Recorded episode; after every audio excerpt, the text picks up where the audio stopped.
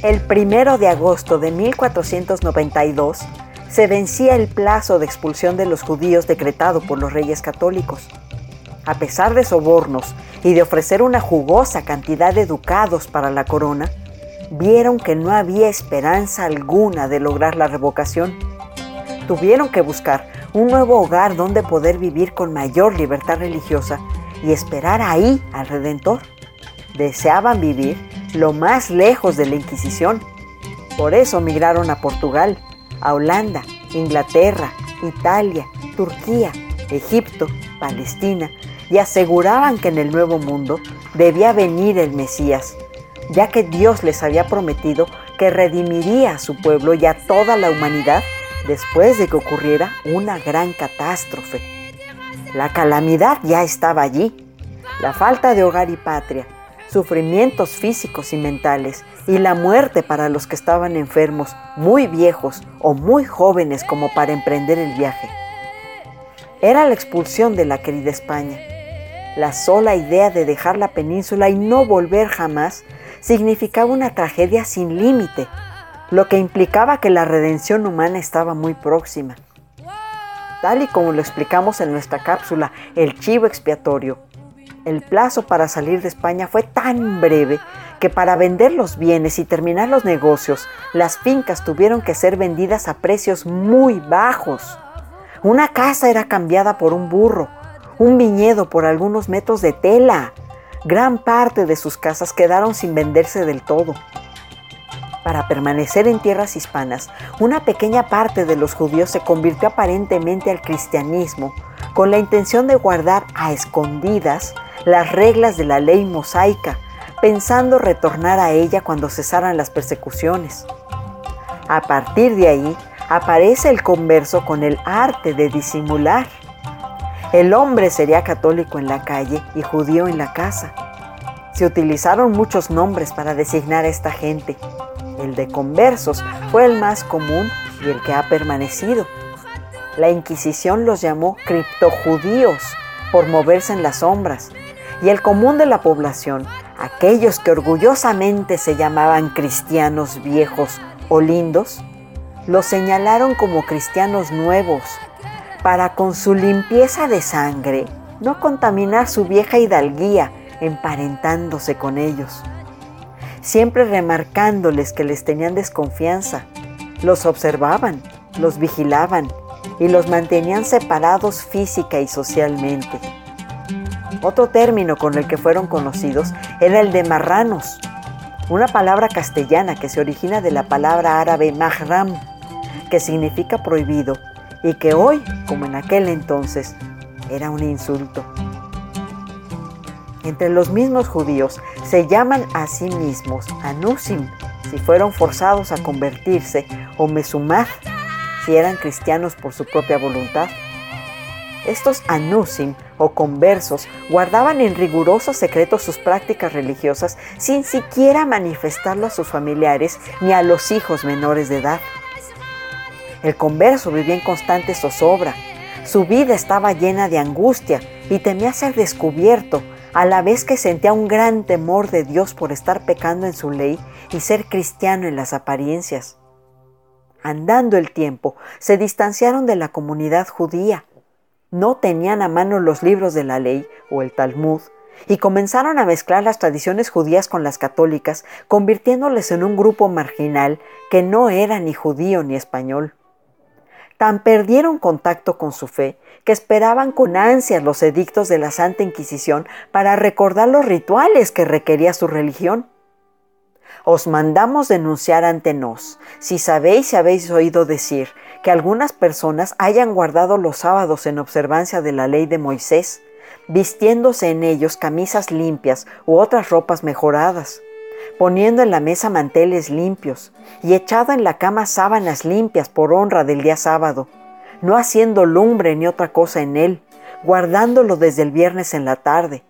o que hayan desechado la carne que han de comer, o que hayan degollado reses o aves que han de comer, probando primero el cuchillo en la uña para ver si tiene mella, o que hayan comido carne en cuaresma y otros días prohibidos por la iglesia sin necesidad de ello, o que hayan ayunado el ayuno mayor que los judíos llaman del perdón, andando aquel día descalzos, o que rezaran oraciones de judíos y a la noche se desmandasen perdón unos a otros, poniendo los padres a los hijos la mano a la cabeza para santiguarlos, o que ayunasen el ayuno de la reina Esther y otros ayunos judíos de entre semana, como el lunes o jueves, no comiendo carne y lavándose un día antes para dichos ayunos, cortándose las uñas y las puntas de los cabellos, guardándolas o quemándolas en oraciones judaicas, o si bendijesen la mesa según el rito de los judíos, o si diciendo algunas palabras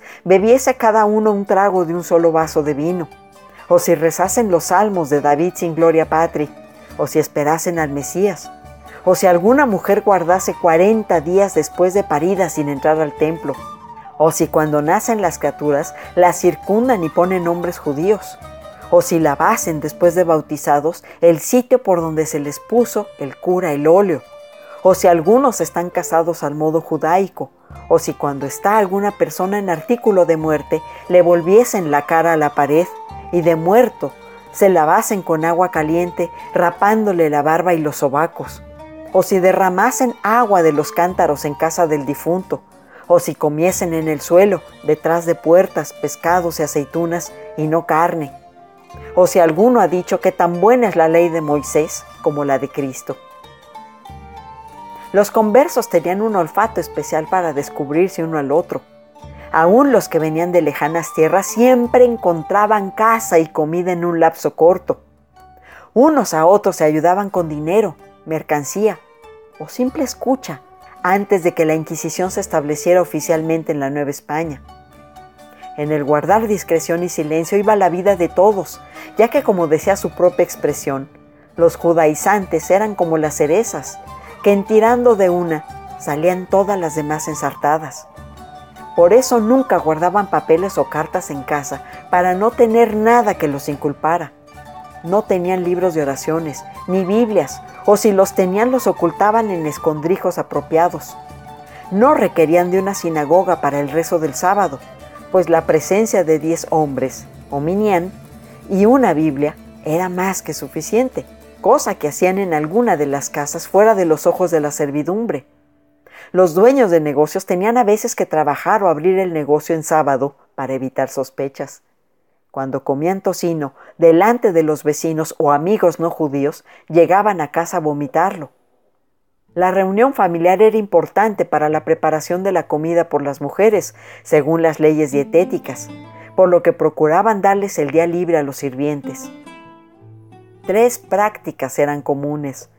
Comprar vajilla nueva para la festividad de las Pascuas, ya que el judío tiene prohibido usar los mismos platos que ha usado durante el resto del año rompían, como si hubiese sido por accidente, esa losa que generalmente era de barro, y así tenían un buen motivo para comprar una nueva. Otra costumbre era la de adquirir ropa nueva antes del Año Nuevo judío. Esta se usaba sobre todo el día del perdón, del ayuno grande, o Yom Kippur, considerado como el más sagrado de todos. La mujer trataba de cocinar y hacer sus labores el viernes para no hacerlo el sábado. Al guiso de carne gorda, conseguida exclusivamente con un matarife converso, le agregaban garbanzos, habas, huevos duros y cualquier otra legumbre. Entre los judíos se llamaba adafina. Se preparaba el viernes en el horno hasta el sábado. Incluso había quienes cortaban el pan el mismo día para no hacerlo durante el Shabbat. Esa religión practicada subrepticiamente era ocultada a los hijos pero cuando se veía acercar la fecha en que el muchacho cumplía los 13 años, su bar mitzvah, y formarían parte de la ley judía ya como un adulto, se le tenía que confesar su verdadera religión. Uno o dos años antes se le enseñaba todo lo concerniente a la ley, las obligaciones que tenía como judío ante Dios y su pueblo. Se procuraba circuncidarlo antes de los 13 años o el año siguiente. A pesar de tener que demostrar la limpieza de sangre para pasar a tierras americanas, muchos trámites se facilitaban untándoles la mano a los funcionarios de la Casa de Contratación de Sevilla. El ser parte del cortejo de algún noble o falsear la información para que no hubiera forma de corroborar los antepasados judíos. Así, entre las 100 familias españolas que don Luis de Carvajal y de la Cueva trajo a colonizar el nuevo reino de León, la mayoría de ellas eran de origen converso. Muchos de estos sefarditas se avecindaron en Nuevo León y Coahuila. Todos estos colonos estaban fusionados con matrimonios entre parientes muy cercanos, formando una comunidad muy cerrada y medio aristocrática, de la que salían los funcionarios públicos, jefes militares, encomenderos y comerciantes, a la que pertenecía la gente de mayor peso social. Aún así, esconder la fe era una forma de esclavitud que en la Nueva España tomó un cariz místico. Ana López mujer de Diego López Regalón, al ser enjuiciada por observar la ley de Moisés en la Nueva España, se le acusó en 1595 de haber esperado al Mesías y de haber ayunado el día grande. Uno de estos criptojudíos recibió apelativos de alumbrado, iluminado, místico o idealista. Para sellar su pacto con Dios, se circuncidó él solo, a un riesgo de perder la vida por la firmeza de sus convicciones y su interés espiritual, merece un tratamiento especial. La dramática vida y la muerte de la adinerada familia Carvajal en el siglo XVI se conoció en palabras de las propias víctimas gracias a un pequeño cuadernillo de 46 páginas de apenas 9 por 11 centímetros, que Luis de Carvajal el Mozo redactó con letra microscópica y que escondió bajo un sombrero. En ese cuadernillo, Luis de Carvajal narró su historia desde que salieron de Medina del Campo hacia Sevilla, pasando por Carmona, y de ahí zarparon con destino a Veracruz. Llegó a la Nueva España con su familia y tío, Luis de Carvajal el Viejo, al inicio de la colonización del nuevo reino de León su tío pronto se hizo de enemigos, incluyendo un virrey ávido de poder dispuesto a eliminarlo. El ambicioso virrey descubrió que el mozo practicaba la religión judía en secreto, un crimen castigado con la muerte por la ley secular. Cuando fue detenido por primera vez, las autoridades lo dejaron ir con una advertencia. Se cree que con la intención de espiarlo y de que más seguidores cayeran, desde el primer proceso, el mozo aseguraba haber tenido visiones celestes.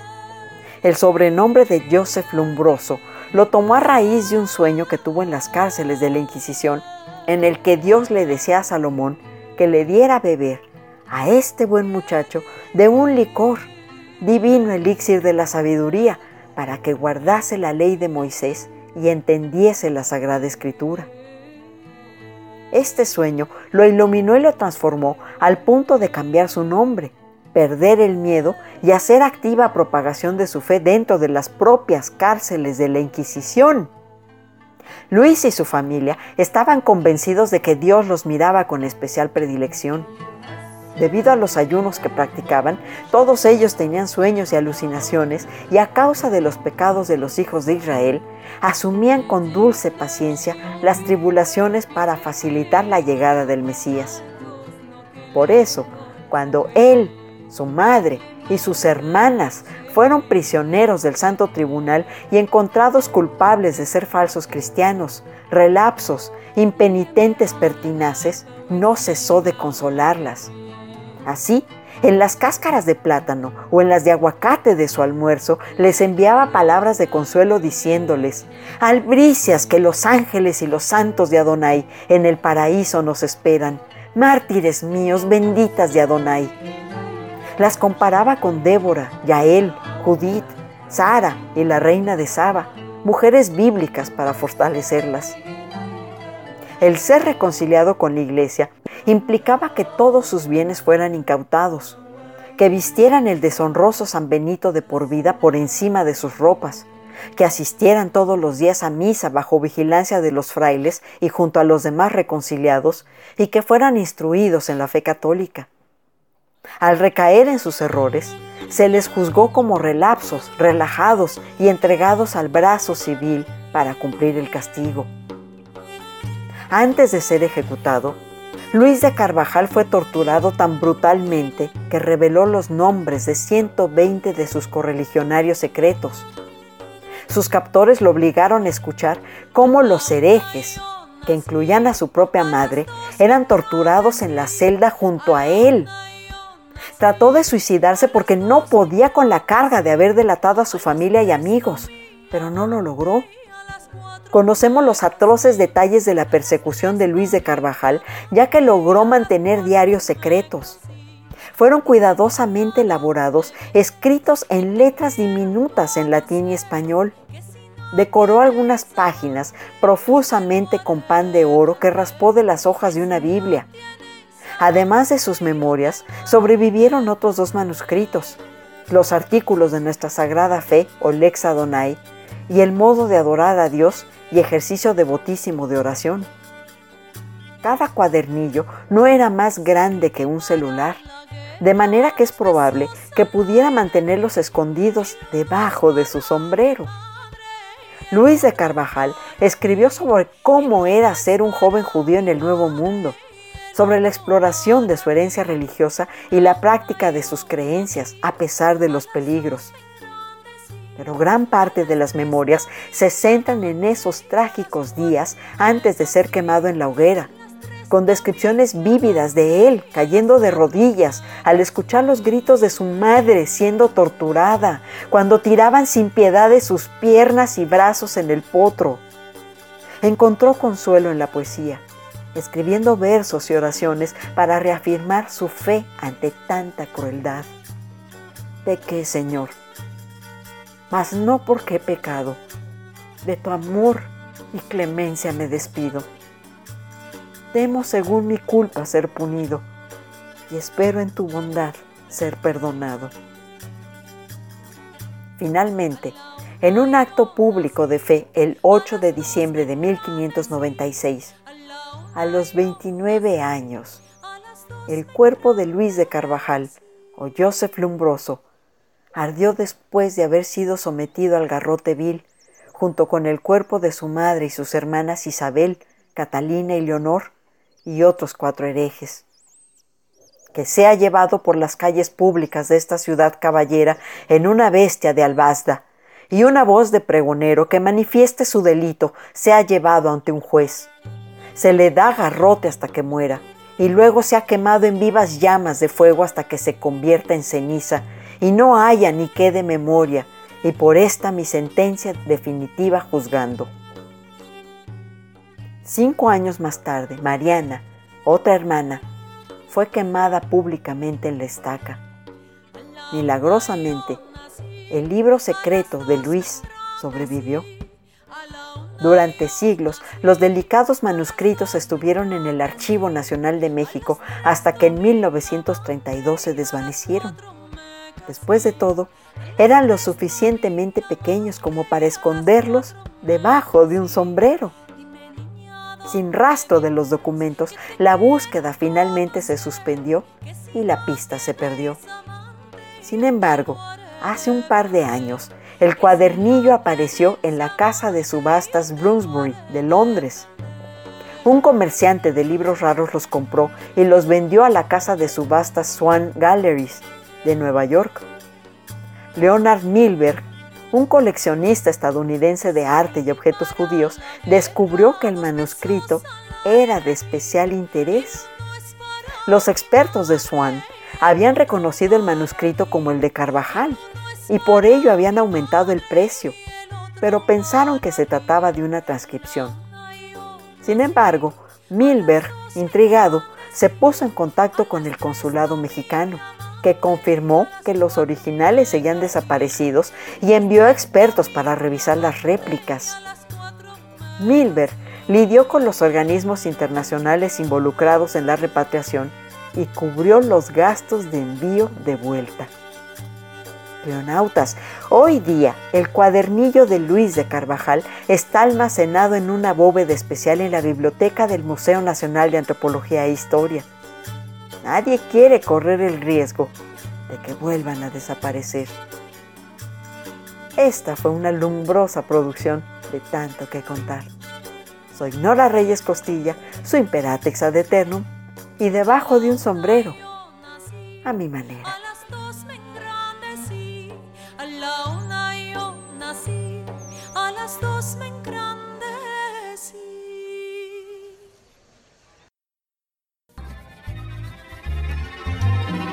Esto fue tanto, tanto, tanto, tanto, Un poco de música, refranes, historias, saber. Con Nora Reyes Costilla. No canta, no baila, no se la pierde.